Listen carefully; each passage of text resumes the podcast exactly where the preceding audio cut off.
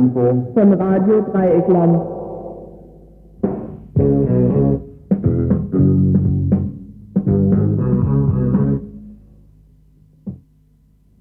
Wunderschönen guten Abend. Hier wie immer in Radio Dreieckland am, um 18 Uhr, heute Donnerstag, Feiertag, aber trotzdem sind wir da. Ist mal vielleicht die Telefonnummer. Das ist in Freiburg 0761 und dann 31028. 31028 und dann die nächste Stunde mit folgenden Meldungen und ein großes Hauptthema. Als erstes Weingarten, Sanierung im Stadtteil, Diskussion zur Problematik. Dann Abschiebung in Baden-Württemberg, Angolaner, ein Angolaner, der in Freiburg in Abschiebehaft guckt, in Reutlingen äh, über die Bezirkssammlerlager dort, Durchsuchungen in Frankfurt bei Kurden und die Pressekonferenz zu Wolfgang Grams am 6. Juni. Und vielleicht, wenn die Zeit reicht, dann weitere Meldungen. Und äh, dann kommen wir gleich zu Weingarten. Sanierung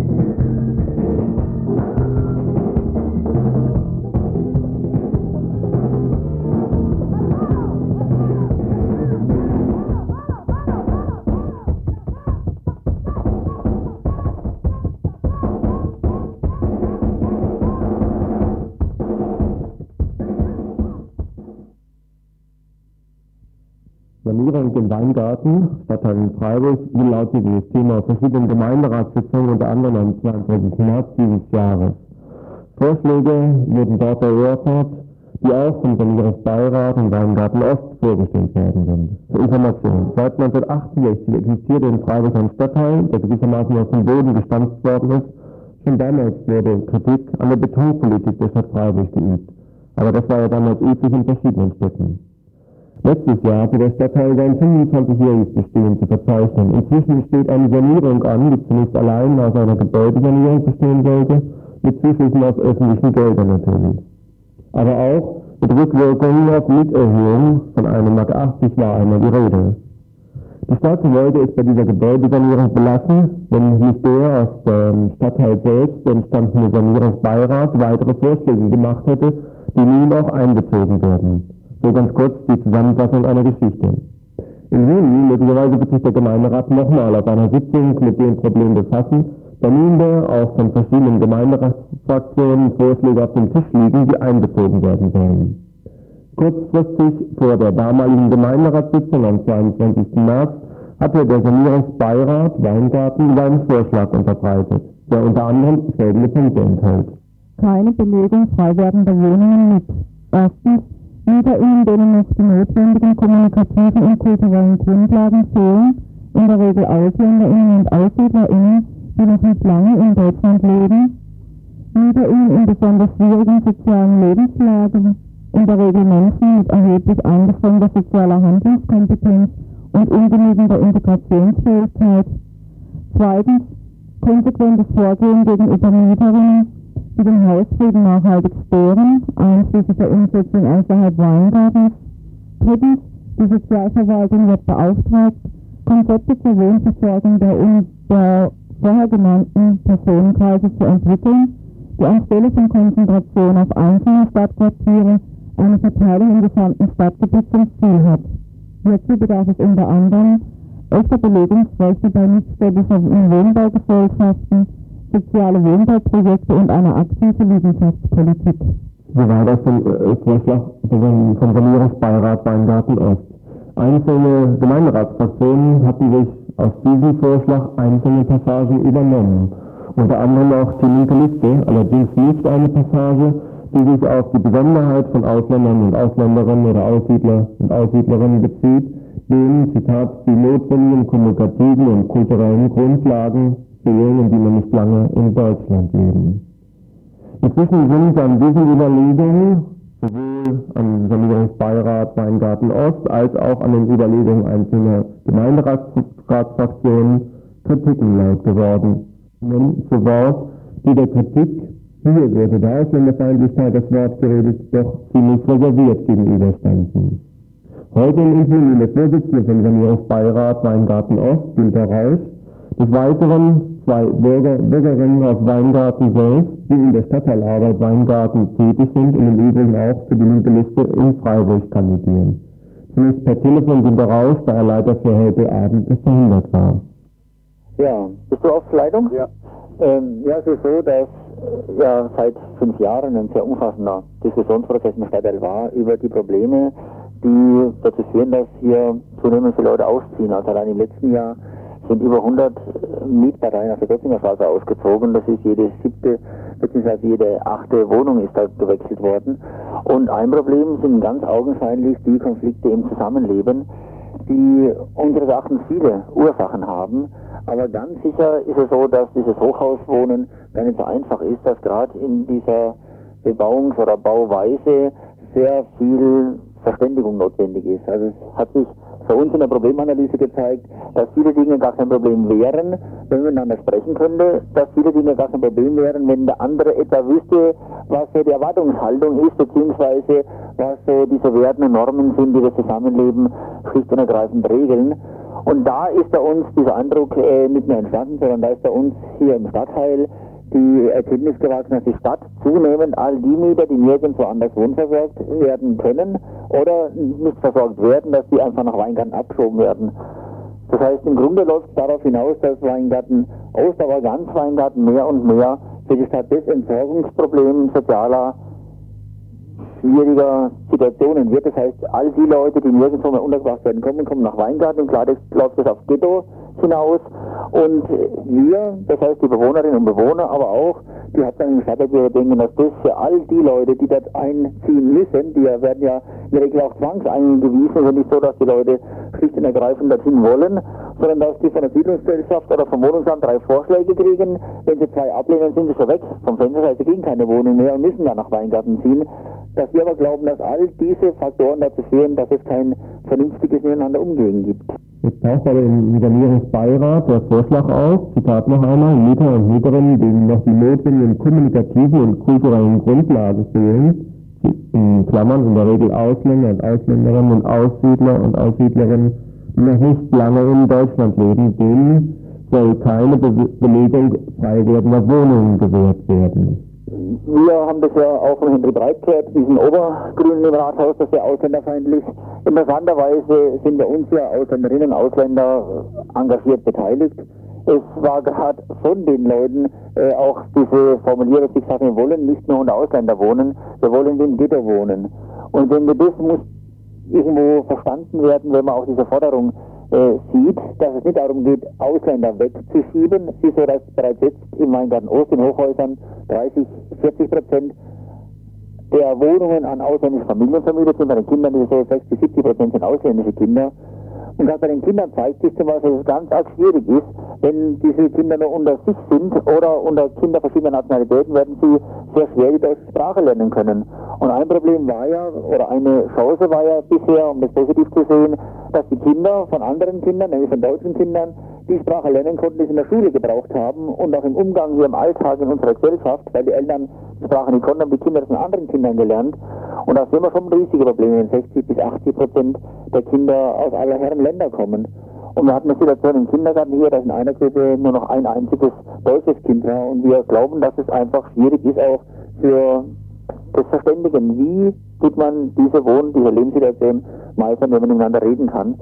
Und deshalb glaube ich, dass es im Kern ausländerfeindlich ist, wenn man Ghettos schafft. Also wir drehen das genau um. Wir sagen, es ist wirklich ausländerfeindlich, es ist auch menschenunwürdig, wenn man äh, Leute aufgrund ihrer Merkmale in bestimmte Wohngebiete abschiebt, damit andere Wohngebiete reingehalten werden. Das ist ja die Situation, dass in der Viera oder in Liebenweiler ein riesiger Aufstand ist und da zum Beispiel ein Wohnheim gebaut wird, aber auch wenn sozialer Wohnungsbau schon entsteht. Und wir glauben, dass es umgedreht ist, dass es ausländerfeindlich ist, all die Leute in ein Gebiet zu konzentrieren. Jetzt nochmal hin zu dem allgemeinen gesellschaftlichen Thema, in dem Medien als Förderung auftaucht. Ich kann mich entsinnen, dass es in Hamburg von dem dortigen Oberbürgermeister auch mal so entschieden worden ist, eine sogenannte Zuzugssperre für besonders problematische Stadtteile zu erlassen. Ausländerfeindlichkeit, da würde ich eigentlich genau rein. Wie versucht ihr das auszuräumen? Äh, also wir sehen schon, dass man das missverstehen kann. Also das sehen wir schon aufgrund äh, dieser rechtslastigen gesellschaftlichen Entwicklung, denken aber, dass das für uns nicht heißen kann, dass wir uns dann nicht trotzdem äh, mit den Forderungen auch melden, die wir richtig finden. Genauso wenig wie ich eine Kritik an einer revanchistischen, aggressiven Politik Israels als antisemitisch sehe, genauso äh, wenig äh, ist etwas ausländerfeindlich, nur weil wir glauben, dass der Regelungsbedarf besteht, wo auch ausländische Menschen beteiligt sind. Mhm. Also ich denke, man kann es so tun, nur weil es jetzt äh, Faschisten gibt, weil es äh, Rechtsextremisten gibt, was immer gibt, äh, die menschenverachtende Forderungen erheben, dass der selber nicht darüber nachdenken kann, wie muss man gesellschaftsseparierend auch agieren. Und diese Frage danach, ob das Lösungen sind, ist eine ganz andere Diskussion. Mhm. Also die Probleme der ausländischen Menschen, die Probleme von Armen werden damit natürlich nicht gelöst. Also wir glauben auch, dass keine Lösung darin besteht, die in bestimmte Wohngebiete äh, zu separieren. So wenig es richtig ist, an der Vorbaukaserne oder am Flughafen äh, Asylbewerber, Flüchtlinge zu konzentrieren. Genauso wenig ist es richtig, die nach Weingarten zu stopfen und dort irgendwann auch zwangs zu verwalten. Das ist die nächste Konsequenz, dass die Probleme ja so dominant werden, äh, dass man hingeht und sagt dann was ein Ordnungsdienst, er jetzt schon übrigens ist. In Weingarten Ost läuft jetzt schon jede Nacht ein Sicherheitsdienst mit Schäferhund durch die Gegend, um zu patrouillieren. Gell? Inwieweit ist denn an dieser Belegungskonzeption auch die Siedlungsgesellschaft daran beteiligt? Also die hat ja insgesamt 8000 Wohneinheiten, das sind glaube ich 800 oder 850 im Weingarten. Nee, die Siedlung hat äh, rund 9000 und davon zweieinhalbtausend in Weingarten. Aha. Und das macht auch die Dimensionen deutlich, wenn man weiß, dass die Siedlungsgesellschaft aufgrund gesetzlicher, aber auch der kommunalpolitischen Lage verpflichtet ist, all die Leute zu nehmen, die niemand anders will. Also die Mieterinnen und Mieter, die anders so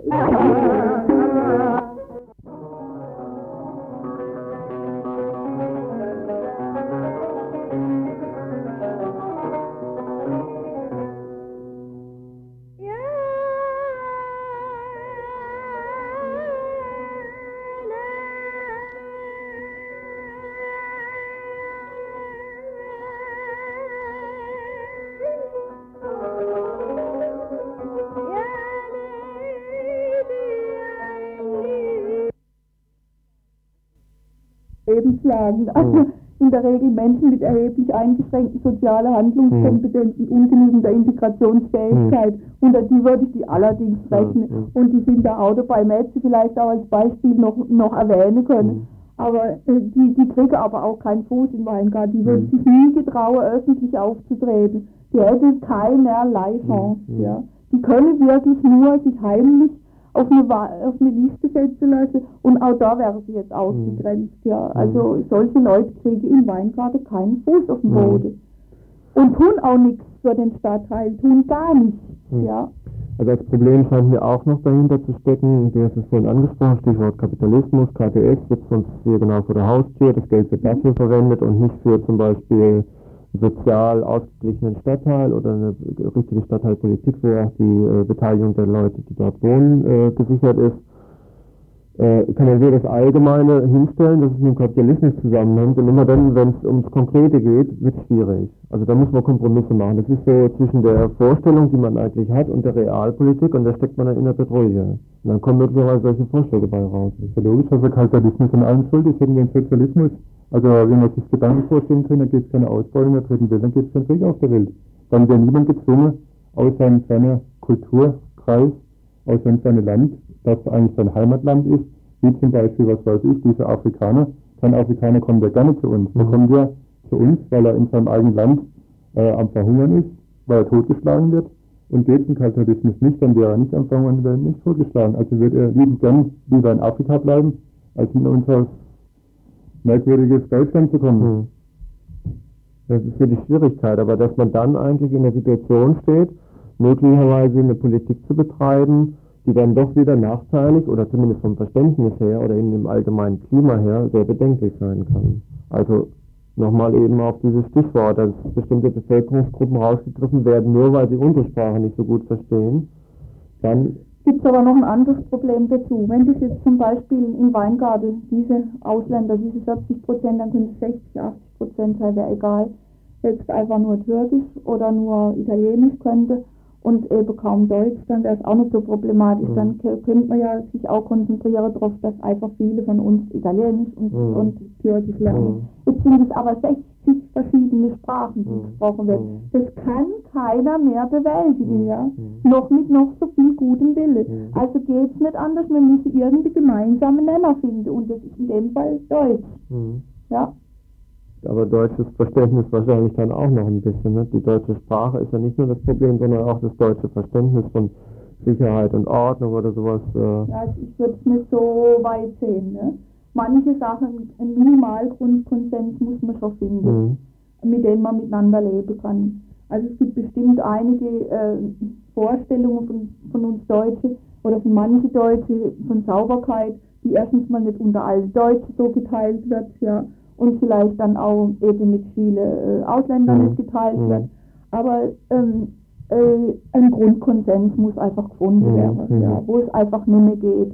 so ganz banale Sachen, wie zum Beispiel, dass man halt nachts nicht mit in der Nacht anfangen können mit dem Schlagbohrer in einem Betonhaus mhm.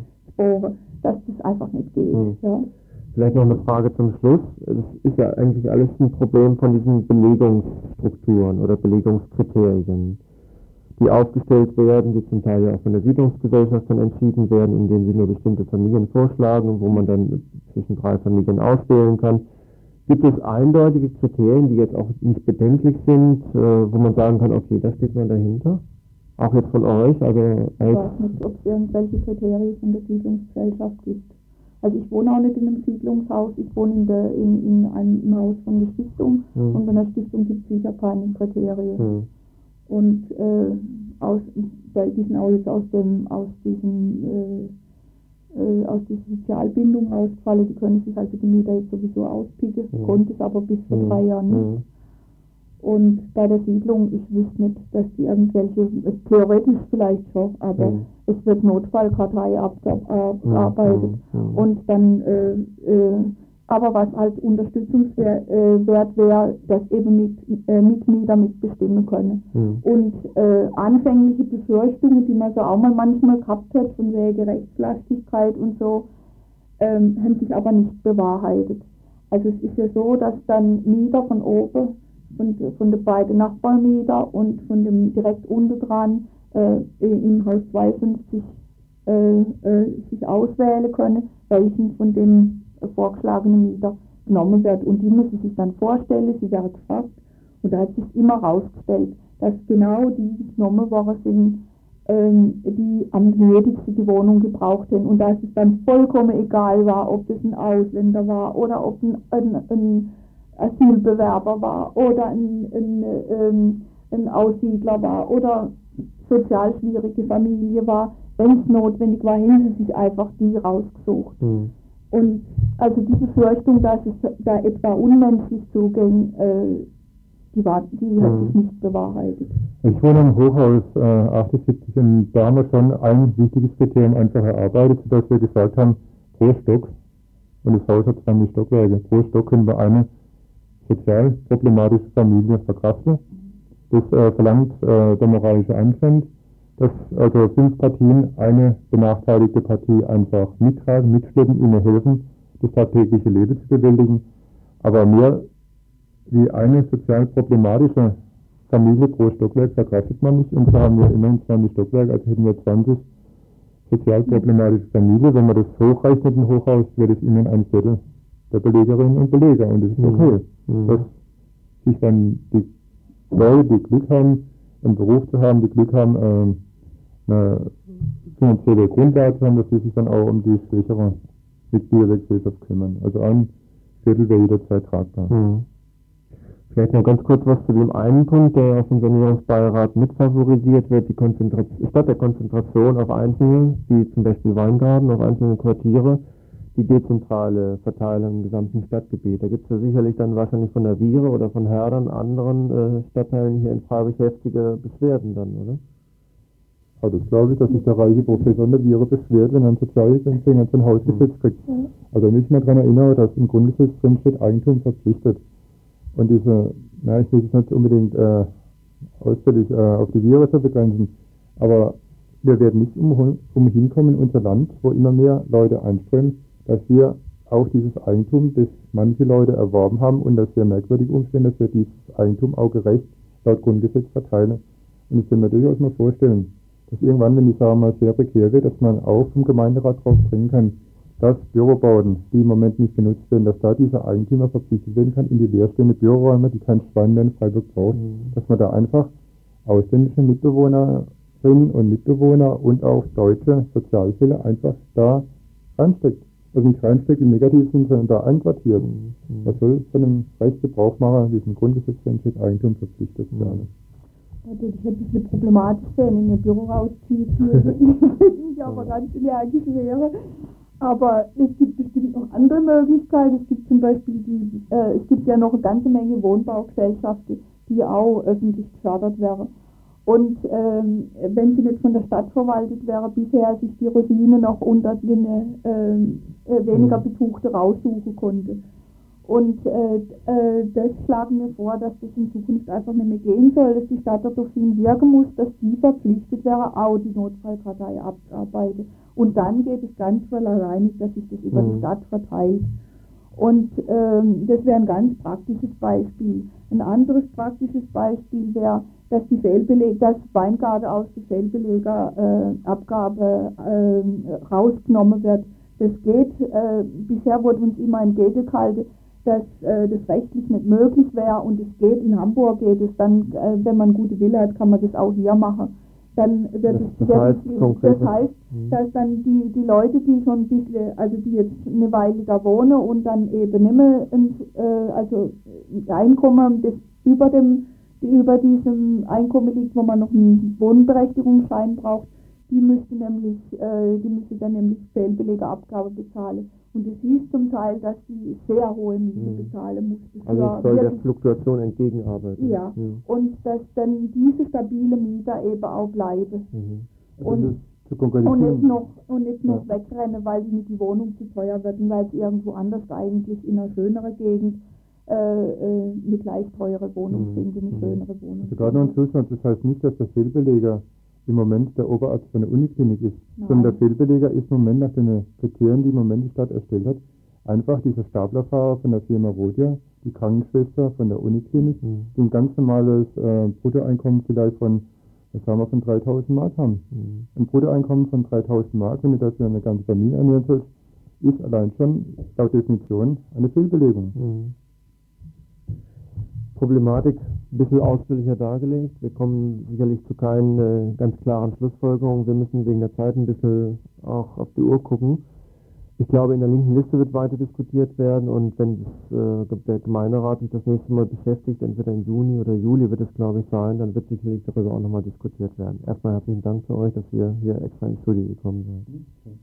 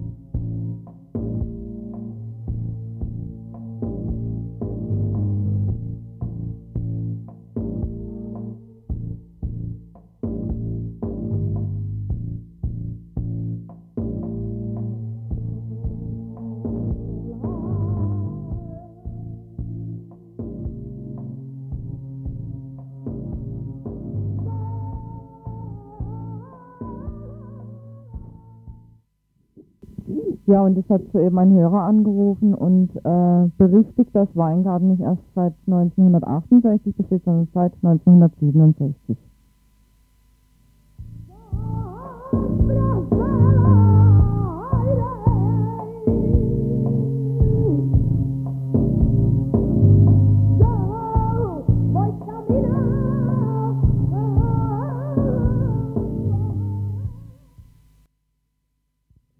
Abschiebung. Gestern am Mittwoch, den 1. Juni 1994, Abschiebung in Wiesloch-Rauenberg in der Nähe von Heidelberg. Die Polizei stand auf der Matte, eine kurdische Familie sollte abgeschoben werden in die Türkei. Am gleichen Tag steht in der Presse von Baden-Württemberg, es werde durch Verfügung von Innenminister Dörzele nicht in die türkischen Notstandsprovinzen abgeschoben werden.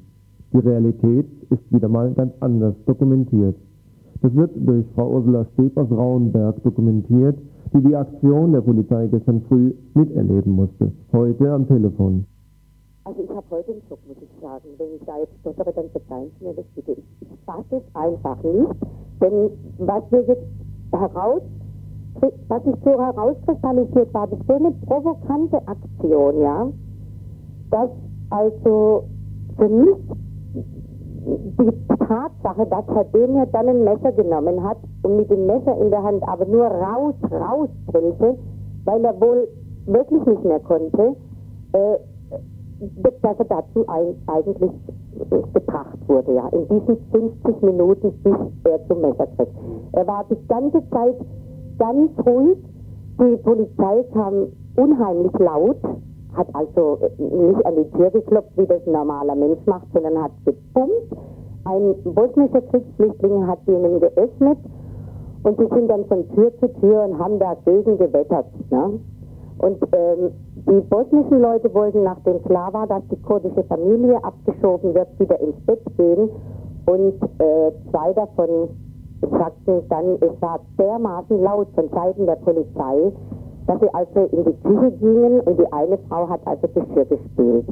Wenn dann die Polizei kommt und dem Kurden sagt, um acht habt ihr hier äh, die Flatter zu machen, dann ist das schon eine, ein, ein Wahnsinnsstress. Ne? Und es ging also im Verlaufe der, die Kinder haben gepackt, die Mutter war flüchtig, die ist ja durchs Fenster ab, obwohl die Polizei hat also sofort beide Haustüren, die es in dem Haus gibt, abgeschlossen und die Mutter ging flüchtig übers Fenster. Ne? Und die Kinder haben gepackt und es war also eine furchtbare Situation und die Polizei war sehr barsch. Also diese bosnischen Leute sagen alle, auch wenn wir sehr schlecht Deutsch verstehen, aber vom Tonfall her war es so böse. Die machen auch nicht die erste Abschiebung übrigens mit. Die letzte vor ein paar Wochen sagten sie, da waren die zum Teil selben Leute da, da war das überhaupt nicht so. Ne? Und der Herr Demir hat dann, also in, in diesen 50 Minuten bis zu den Schüssen, auch eine Zigarette geraucht, hat die, nachdem er fertig war, unterm Wasserhahn gelöscht und unten in die grüne Tonne geworfen. Und dann wurde er von einem Polizisten sehr schroff aufgefordert, den Eimer zu leeren, ins Stummel zu suchen und das alles wieder einzufüllen. Also es sind da Dinge geschehen, wissen Sie, wo ich sagen muss, das ist unmöglich. Er wollte auch, er hat dann noch ein zweites Zimmer, da wollte er aufschließen, etwas holen, dann wurde ihm sehr äh, wird der Schlüssel entrissen, die Polizei hat aufgeschlossen und dann wieder verschlossen. Und das scheinen mir diese Dinge gewesen sein, die Herrn Demiat letztlich dazu gebracht hat, sich mit dem Messer zu zeigen. Er hatte dann offenbar noch ein Teppichmesser, ein Teppichschneidemesser, aber das ist ja also wirklich äh, zu vergessen.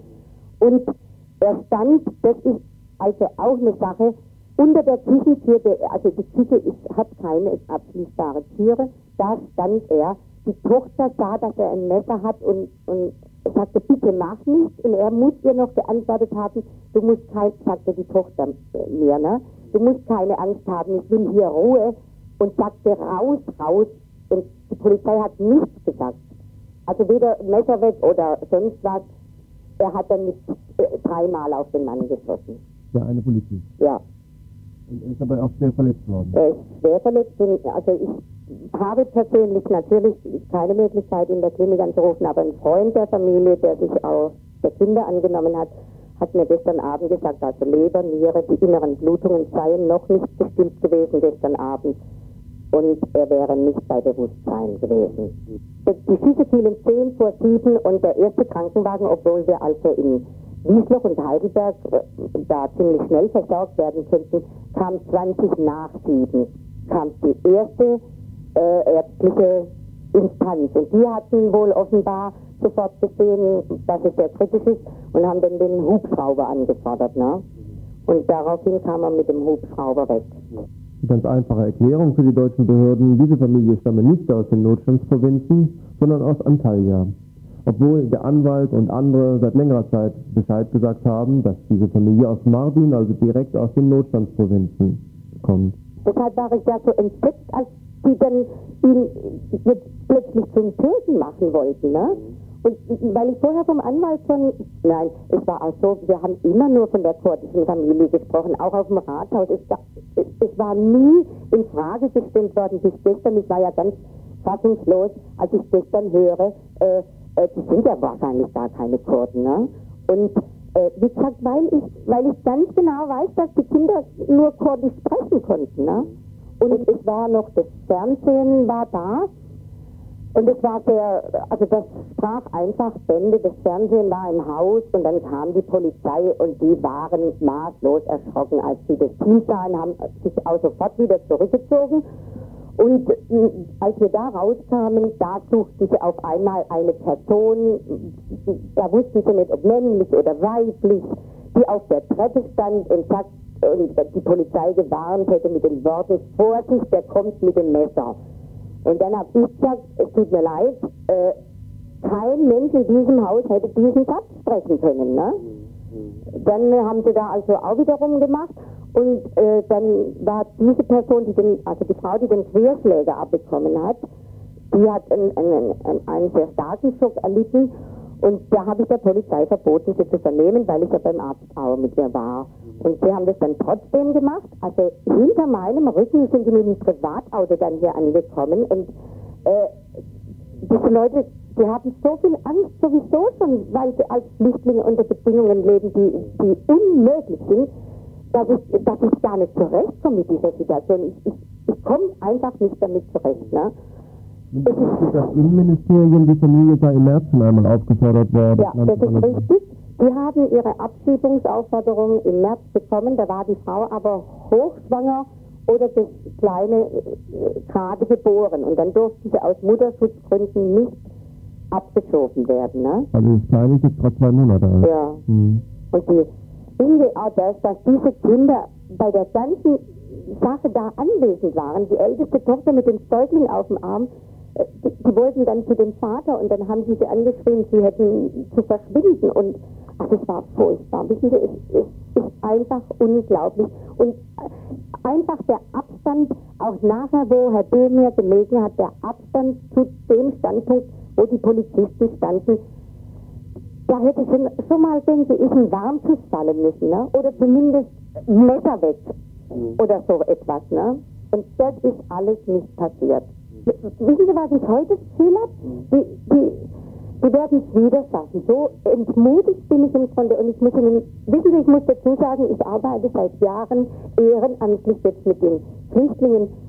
Ich habe ich habe natürlich gute, ich habe natürlich schlechte Erfahrungen. Ich, wie kann ich denn dazu kommen zu sagen, alle Ausländer, die zu uns kommen, sind hervorragend, fantastische Menschen, so ein Quatsch. Ne? Aber ich muss dazu sagen, ich mache sehr viele gute Erfahrungen, eigentlich weitaus mehr gute wie schlechte. Und wenn ich diese, diese Reihe von Jahren, wenn ich sehe, wie diese Menschen kriminalisiert werden und diskriminiert werden und, und, und sie laufen da ständig gegen Wände. Ne? Das Landratsamt Heidelberg ist sowas von zynisch.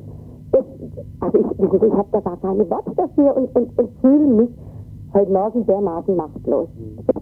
Das war nicht das Tützelchen auf I. Das Tützelchen auf dem I, das habe ich schon ganz lange. Das, mir kommt es vor, als ob ein riesen Ballon das Tützelchen mit dem I verschluckt hätte oder so. Ne? Das ist, ja, ich bin also ganz aus, außer mir, muss ich sagen. Seit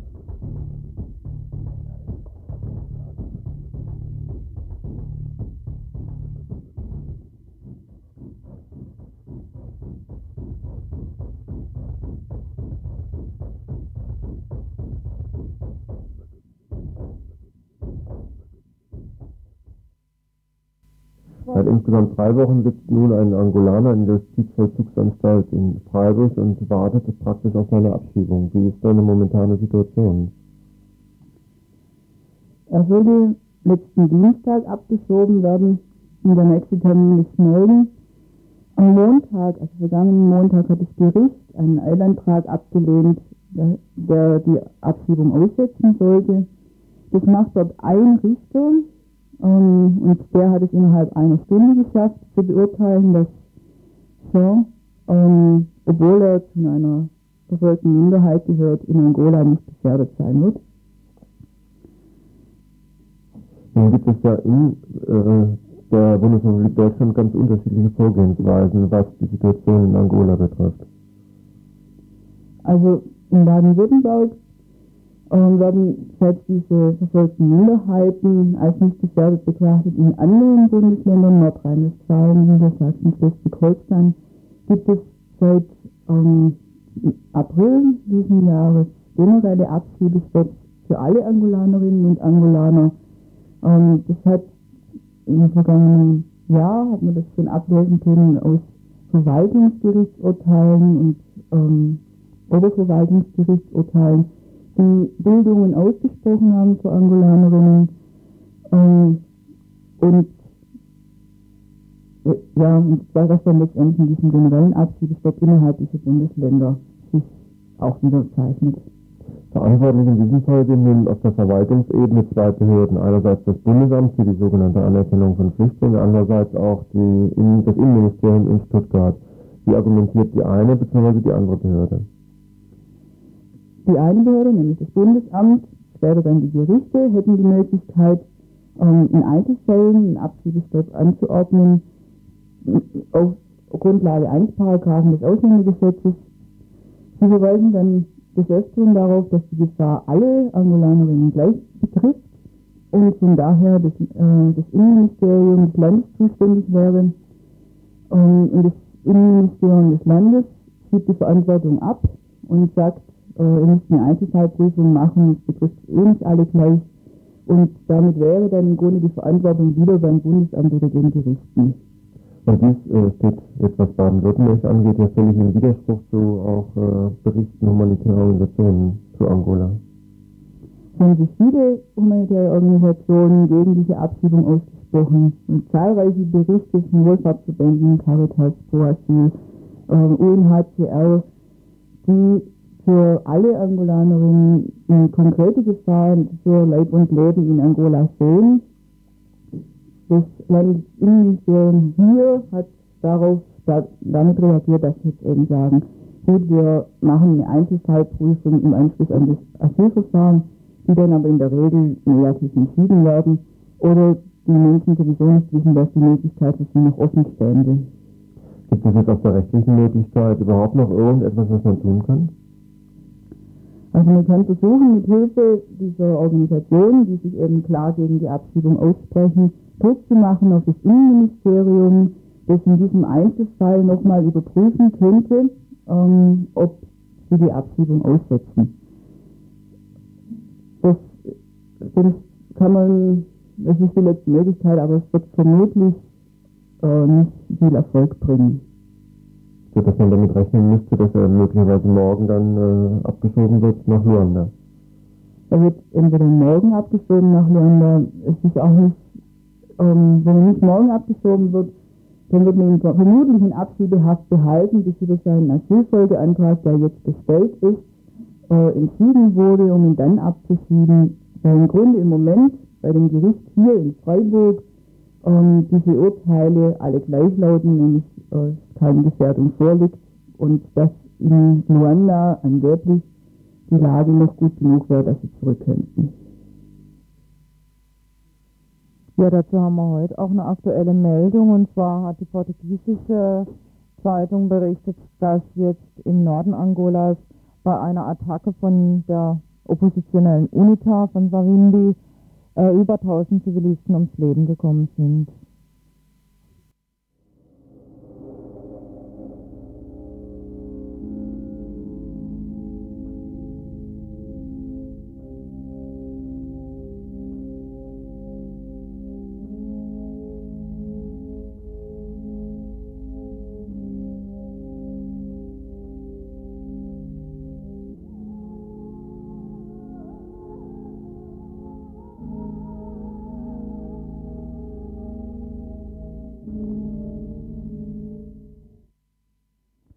Staatsanwaltschaft Tübingen ermittelt gegen Mitarbeiterinnen der Reutlinger Bezirksstelle für Asyl.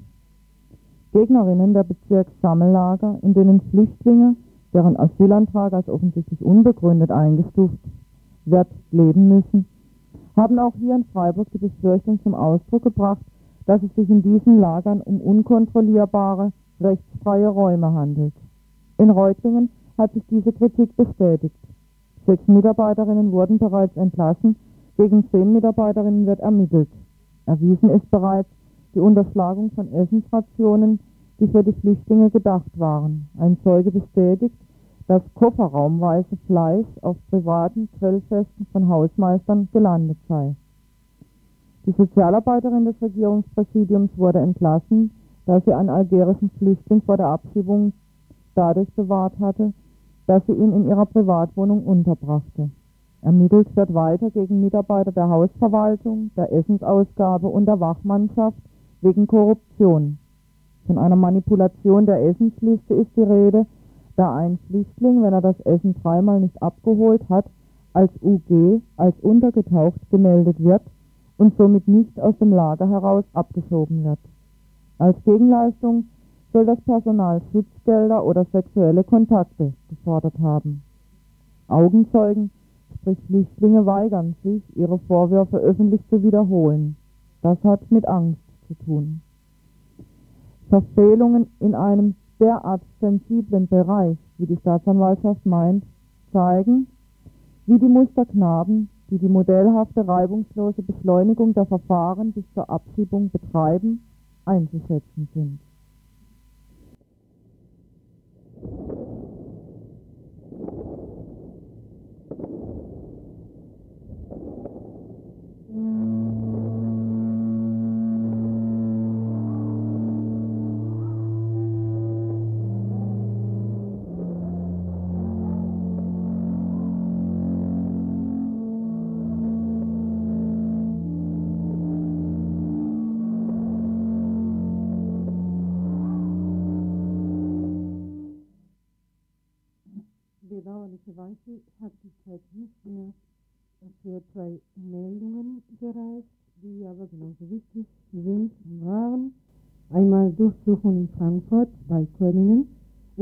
Die Pressekonferenz, die bevorstehende Pressekonferenz zu Wolfgang Grant. Wir werden dann nachträglich darüber äh, berichten. Und dann die äh, Veranstaltungen und äh, alles, was jetzt am Wochenende geschehen wird. Naja, am Wochenende nicht direkt. Ich habe was von heute Abend. Mhm. Dann fange ich vielleicht was mal an. Am 5. Juni, das ist der Samstag. Ne? Samstag, 5. Juni, ist ein Fahrraddemo. Das Fahrrad geht von Sonntag.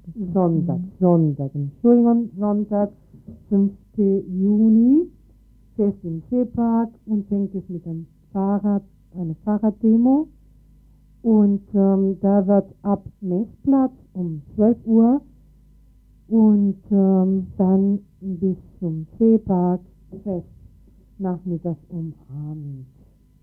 Und logischerweise das Ganze ähm, geht das Thema ist Freiburg in die Sackgasse, ähm, das Totalabriss, gegen Totalabriss von zum Beispiel die Bovan-Gelände, ähm, die B31 Ost neu und das alles ohne uns steht hier für eine lebendige Politik von unten. Wie gesagt, Fahrraddemo ab 12, ab Messplatz und dann danach fest im Seepark. Ja, und für heute Abend haben wir anzukündigen eine Gründungsversammlung und zwar einer sozialistischen Initiative voran.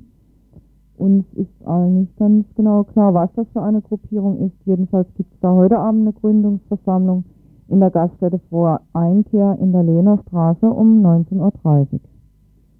Ja, und damit verabschieden wir uns bis morgen, auch um 18 Uhr, wo es ungefähr so heißen wird. Tagesinfo von Radio Dreieckland.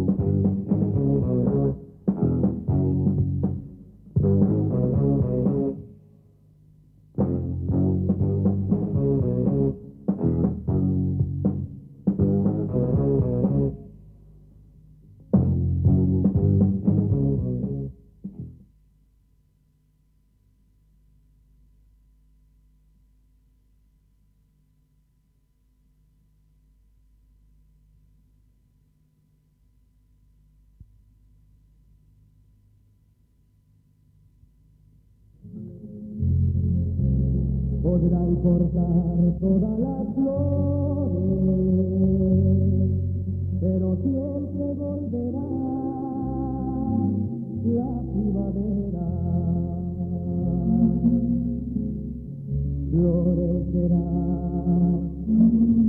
Guatemala, florecerá